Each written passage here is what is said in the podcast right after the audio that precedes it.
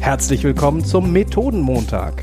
Starte mit uns in weniger als 10 Minuten lernend in deine Woche. Mit neuen Methoden für Workshops, Meetings und Retrospektiven. Mit deinen Gastgebern Florian und Jan.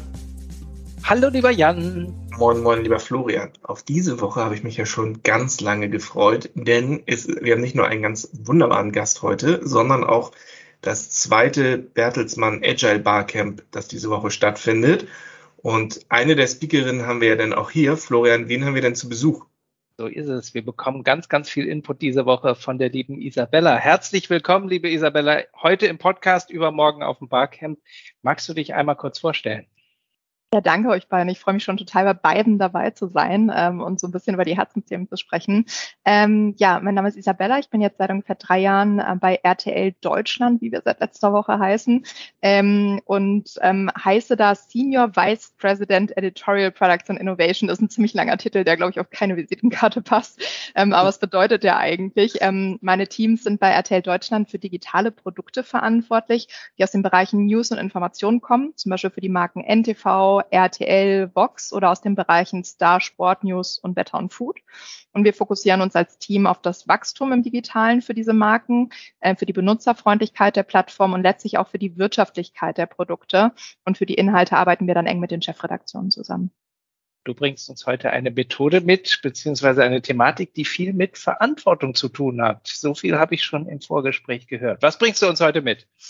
Ja, ähm, genau. Es geht um das Thema Verantwortung. Das beschäftigt uns natürlich gerade ähm, bei uns in den Teams total viel, ähm, weil ähm, im Produktmanagement geht es ja immer ganz oft um das Thema Agilität und das beschäftigt uns ja irgendwie alle. Wie können wir noch schneller, noch flexibler auf unvorhergesehene Ereignisse auf den Markt irgendwie reagieren?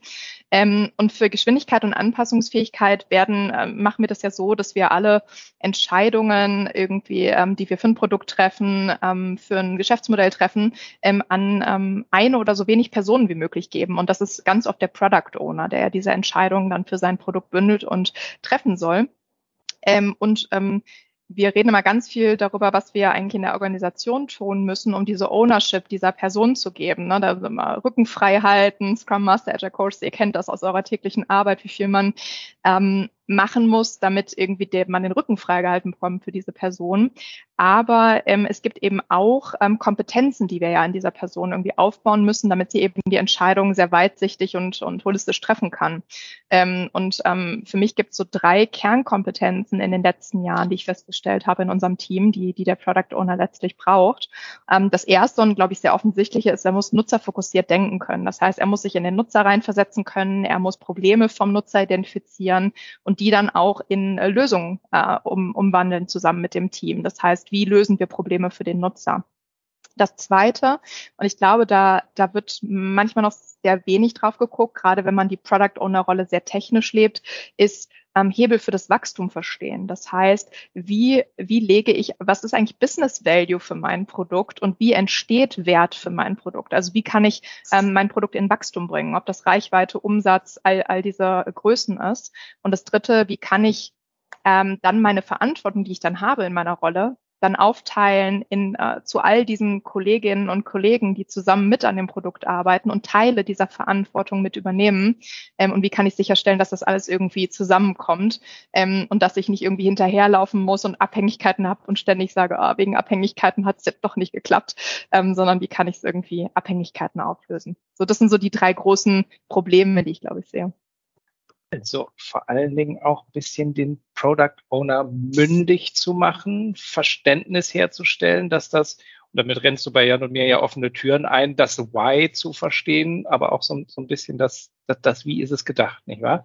Und wie schafft, wie, wie kriegt ihr dieses Verständnis hergestellt oder wie versucht ihr das am, am also wir haben, äh, es gibt natürlich ganz viele Dinge, die wir, die wir tun, um Product Owner irgendwie, also erstmal gute Product Owner ähm, äh, zu haben und aber auch weiter auszubilden. Ähm, und ganz viel ähm, ist dann natürlich auch im Scrum Master, im Agile Coach, der dem, der dem Product Owner ganz viele Methoden beibringt und natürlich auch ein Zusammenwachsen vom Team. Ähm, aber es gibt zwei Methoden, die ich besonders spannend ähm, und, und wirksam eigentlich die letzten Jahre fand, um dem Product Owner wirklich den Entscheidungsspielraum zu verbessern. Ähm, Das eine ähm, ist das Thema dieses ähm, Hebel des Wachstums verstehen. Und ich glaube, das funktioniert sehr gut, indem man das Geschäftsmodell des eigenen Produktes versteht. Das kann ein E-Commerce-Produkt sein, wo man sagt, okay, nachher ist es, ist es der Warenkorbwert. Also was muss ich steigern eigentlich als Product Owner, damit mein Produkt erfolgreich ist? Das kann ein werbefinanziertes Produkt sein, wo wir im Journalismus sehr viel mit, ähm, mitarbeiten. Ähm, das heißt, äh, Werbe, Werbeplätze und ähm, wie kann man das, äh, wie kann man da den Hebel anlegen? Und dafür gibt es eine Methode, die heißt Business Model Canvas. Ähm, die ist von Strategizer. Das ist eine Beratungsfirma, die das schon recht lange, recht lange macht. Die haben viele Modelle auf den Markt gebracht, aber ich finde das Business Model Canvas sehr eingängig, weil das letztlich ähm, so, eine, so eine Art Canvas ist mit so einzelnen Feldern, ähm, die aber alle in ihrem Zusammenhang erklären, wie funktioniert mein Produkt, wie funktioniert mein Geschäftsmodell. Das heißt, welchen Wert kreiere ich eigentlich für den Nutzer? Also was für ein Problem löse ich und wie gut löse ich das? Ne, was ist meine Value Proposition? Wie erzeuge ich diese Value Proposition? Also wen brauche ich dafür? Was brauche ich dafür, um die herzustellen?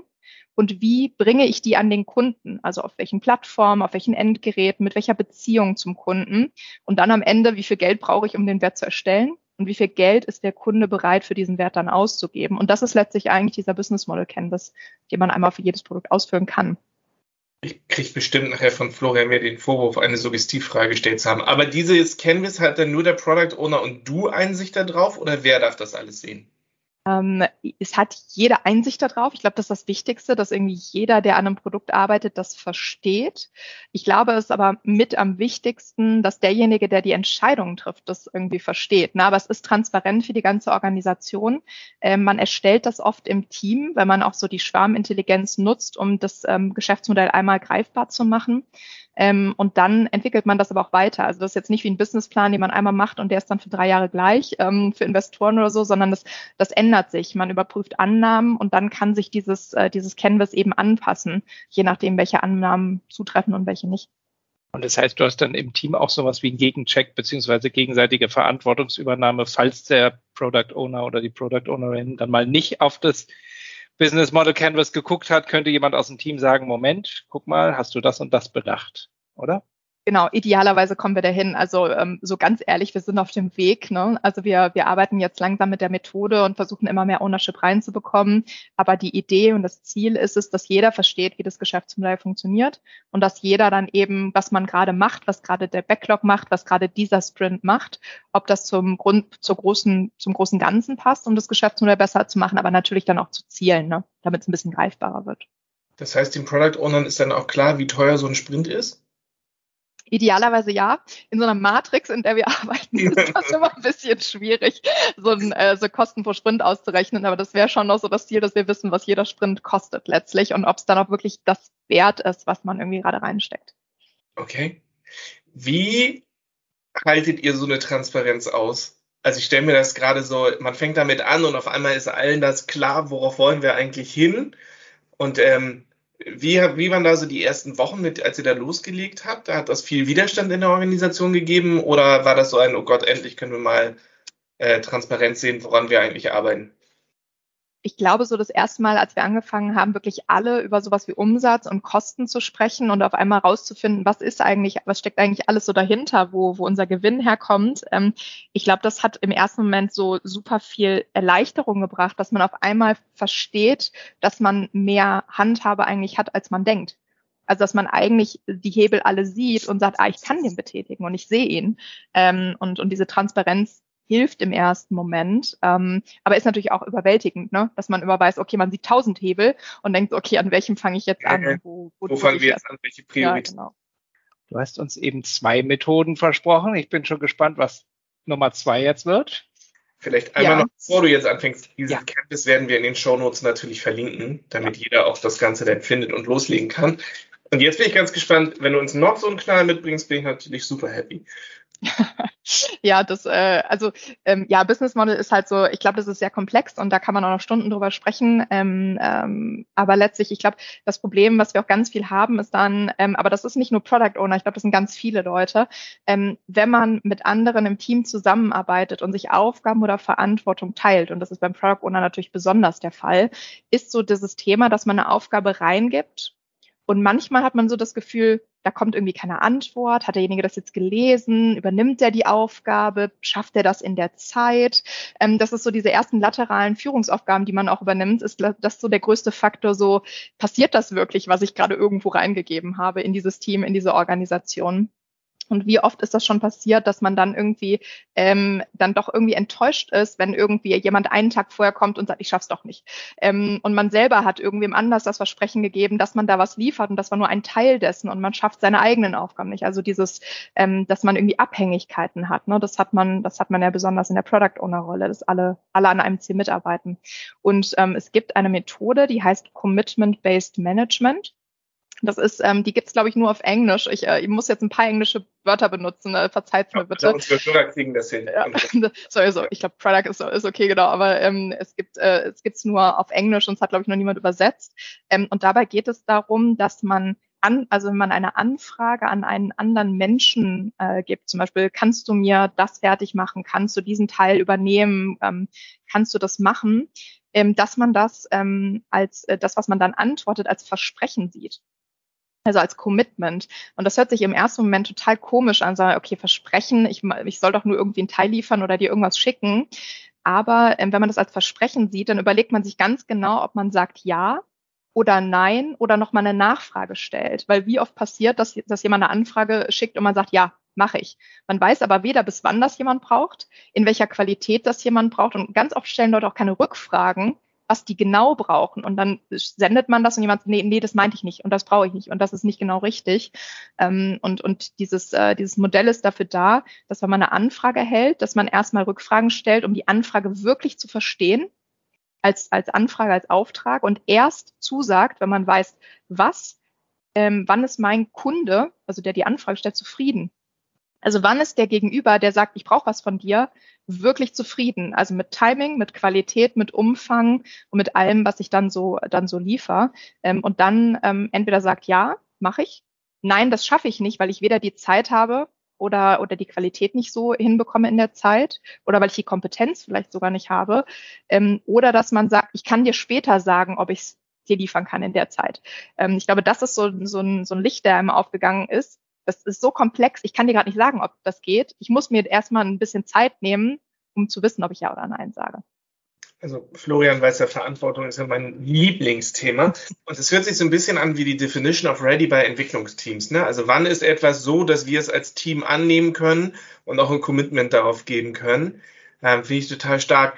Wie sind eure ersten, Florian, holt schon die Luft für eine Frage, dann darfst du die auch stellen.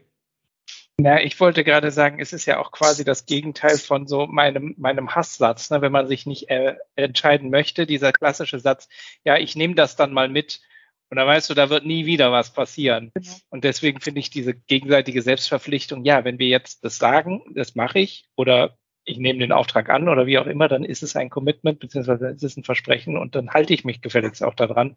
Oder ich sage dir, warum es nicht geht, aber eben nicht dieses Wischiwaschi, ich habe jetzt keine Lust, die Entscheidung zu treffen. Sorry, Jan, deine. Äh, nein, nein, nein, nein, nein, nein, du darfst mich jederzeit unterbrechen. Ähm, tatsächlich würde mich jetzt interessieren, wie waren denn da eure ersten Erfahrungen, als ihr so losgelegt habt? Ähm, weil das erfordert ja auf einmal ganz viel Transparenz und ganz viel Vertrauen auch in der Organisation. Wie fühlte sich das am Anfang an und war das ein, ab jetzt starten wir ganz schnell oder ein langsam immer weiter rantasten, bis wir zu dem Punkt sind, wo wir jetzt sind? Hm. Also ähm, das, äh, das war erstmal, glaube ich, ein komisches Modell, weil man sich immer so denkt, hey, du hast mich doch nur gefragt, ob ich dir das schicken kann. Das ist doch kein Versprechen. Also viel, viel zu hochgehangen ähm, irgendwie. Ähm, aber äh, wir haben damit einmal einen Initialworkshop gemacht und das Modell einmal vorgestellt und wirklich gesagt, ähm, was kann das, wie, wie macht man das und wie löst man das? Ähm, und auch diese beiden Rollen vorgestellt, Kunde und Performer. Ähm, und das ist auch eine Führungskraft kann für ihr Team Performer sein. Das ist ein bisschen dieses Servant Leadership. Ne? Also wenn ein Mitarbeiter mir sagt, kannst du das für mich regeln? Und ich sage als Führungskraft, ja, ja, mache ich. Und dann komme ich mit der Ausrede zurück, nee, ich hatte so viel zu tun, du. Dann sage ich, ja, meine Zeit ist wichtiger und du brichst dein Versprechen. Und wenn du das ein paar Mal hintereinander machst, dass du sagst, auch als Führungskraft, ich nehme was mit und ich tue es nicht, dann geht das Vertrauen ja auch weg. Vom, äh, vom Mitarbeiter so. Und deswegen, ich glaube, so, dass man versteht, dass es in beide Richtungen geht, war irgendwie super, äh, super interessant. Und jetzt arbeiten wir da Schritt für Schritt mit Feedback dran, ne? ähm, dass man dann eben eher mal eine Rückfrage macht, aber das ist, ähm, das ist was, was man über die Zeit coacht und über die Zeit natürlich nur lernt. Das Isabella, jetzt kommst du noch mit Feedback. Das ist natürlich, äh, jetzt blüht bei mir das Herz komplett drauf. Und ich glaube einfach, du wirst nicht das letzte Mal bei uns im Podcast gewesen sein, weil ich habe jetzt total Lust, mich noch intensiv mit dir zu unterhalten.